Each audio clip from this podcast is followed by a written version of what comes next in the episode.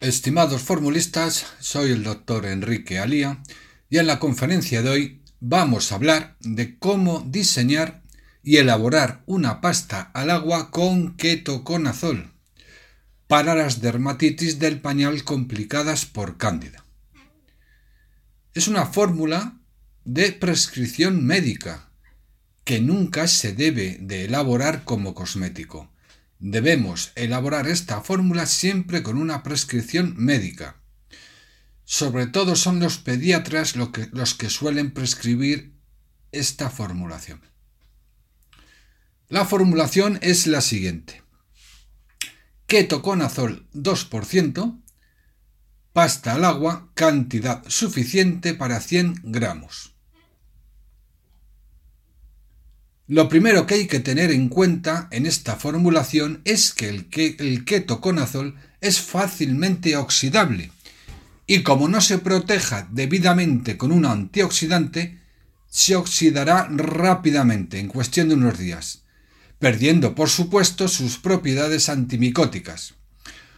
Cuando se produce la oxidación del ketoconazol, la pasta formulada tiende a cambiar del típico color blanco a color rosa.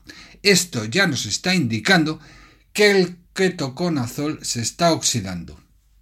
¿Cómo se puede evitar la oxidación del ketoconazol? Pues se puede añadir un 0,1% de metabisulfito sódico. Con este antioxidante, la caducidad de la pasta se puede fijar aproximadamente en 15 días. Durante 15 días vamos a tener al ketoconazol protegido frente a la oxidación. Bueno, visto esto, vamos a ver cómo se desarrolla la prescripción. Habíamos visto que el médico prescribía la fórmula de la siguiente manera. Ketoconazol 2%, pasta al agua, cantidad suficiente para 100 gramos. Teniendo en cuenta la mm, formulación de la pasta al agua y la introducción del metabisulfito sódico, el desarrollo final de la fórmula sería el siguiente. Ketoconazol 2 gramos, metabisulfito sódico 0,1 gramo, talco 25 gramos, óxido de zinc 25 gramos, glicerina 25 gramos, y agua purificada cantidad suficiente para 100 gramos. Los pasos de la elaboración de la formulación serían los siguientes. Lo primero es disolver el metabisulfito sódico y la glicerina en el agua purificada. Segundo, mezclar en un mortero el ketoconazol, el talco y el óxido de zinc. Posteriormente, en el paso 3, es cuando añadimos la solución acuosa anterior en pequeñas porciones, batiendo hasta obtener una pasta homogénea, libre de grumos. No puede haber grumos en esta pasta. Si vemos que hay alguno, tenemos que seguir batiendo para lograr una completa homogeneidad. Se debe, pues, obtener una pasta blanquecina homogénea, de consistencia media, cubriente pero nunca grasa y con óptima extensibilidad. Es fundamental indicar en el etiquetado que se agite la preparación antes de usar. ¿Por qué? Porque la pasta al agua sedimenta al cabo del tiempo, al cabo de unos días.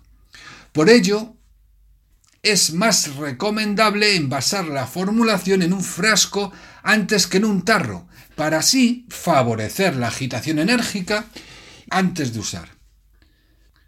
Si no se realiza esta agitación previa, la dosis de ketoconazol aplicada sobre la piel no será la correcta. Habrá pues un error de dosificación.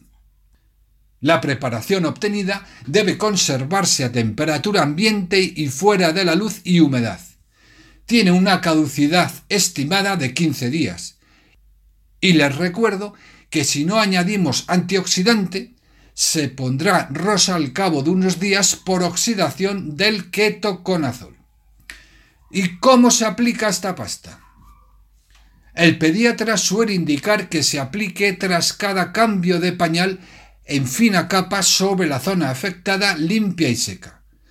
Tras la aplicación se deja secar durante unos minutos. Se formará una capa cubriente protectora no grasa.